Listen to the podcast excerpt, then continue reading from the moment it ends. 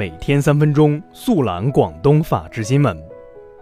各位南方法制报的读者，大家好，欢迎收听本期法治新闻快递。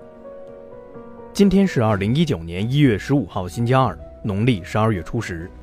以下是广东法治新闻。一月十五号，广州南站地区管委会组织广州南站地区举行二零一九年春运应急综合演练。参与本次演练的公安、特警、城管、民兵。交警、铁路公安、志愿者、医护人员等一共近五百人，规模为历年最大。一月十四号，二零一九年广东省药品监督管理工作会议在广州召开。会议透露，我省将建立疫苗药品安全黑名单制度，对严重失信企业和人员实行跨部门联合惩戒。一月十四号，全国首家独立运作的破产法庭——深圳破产法庭正式揭牌成立。该法庭是深圳第三家专门法庭，与此前已成立的深圳知识产权法庭、深圳金融法庭都是独立运作机构。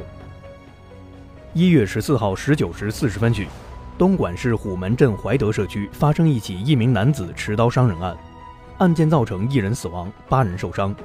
目前，犯罪嫌疑人已被抓获，医院正在全力救治受伤群众。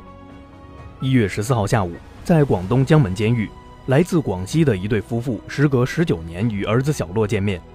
据悉，小洛两千年在家门口被人抱走，目前因故意伤害罪正在服刑，还有半年就刑满释放。一月十四号，深圳横岗社区和兴巷一栋居民楼着火，经初步调查，原因系一名女租客将湿衣物挂在电暖器上烘烤时起火。由于抢救及时，事故中无人员伤亡。以下是全国法制新闻。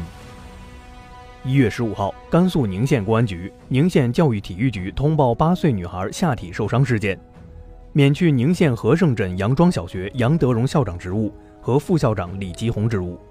致女孩受伤的两名涉事学生因年龄未满十四周岁，不予处罚，责令监护人严加管教，并依法承担民事责任。一月十二号，陕西省神木市百吉矿业李家沟煤矿发生事故，造成二十一人遇难。一月十四号。神木公安局依法对神木市百吉矿业有限责任公司法人张某某等六名企业责任人刑事拘留，并冻结企业银行账户。一月十四号晚二十一时许，福州一男子在洪江路浦上大道持刀伤人后跳江，经查，犯罪嫌疑人因感情纠纷伤人，事件造成二十人受伤，其中一人因伤势过重抢救无效死亡。目前，警方正全力追捕案犯。近日，吉林省四平市被指挪用1.9亿用于建设203国道的专项经费，导致施工单位工程款和农民工工资被拖欠一年多。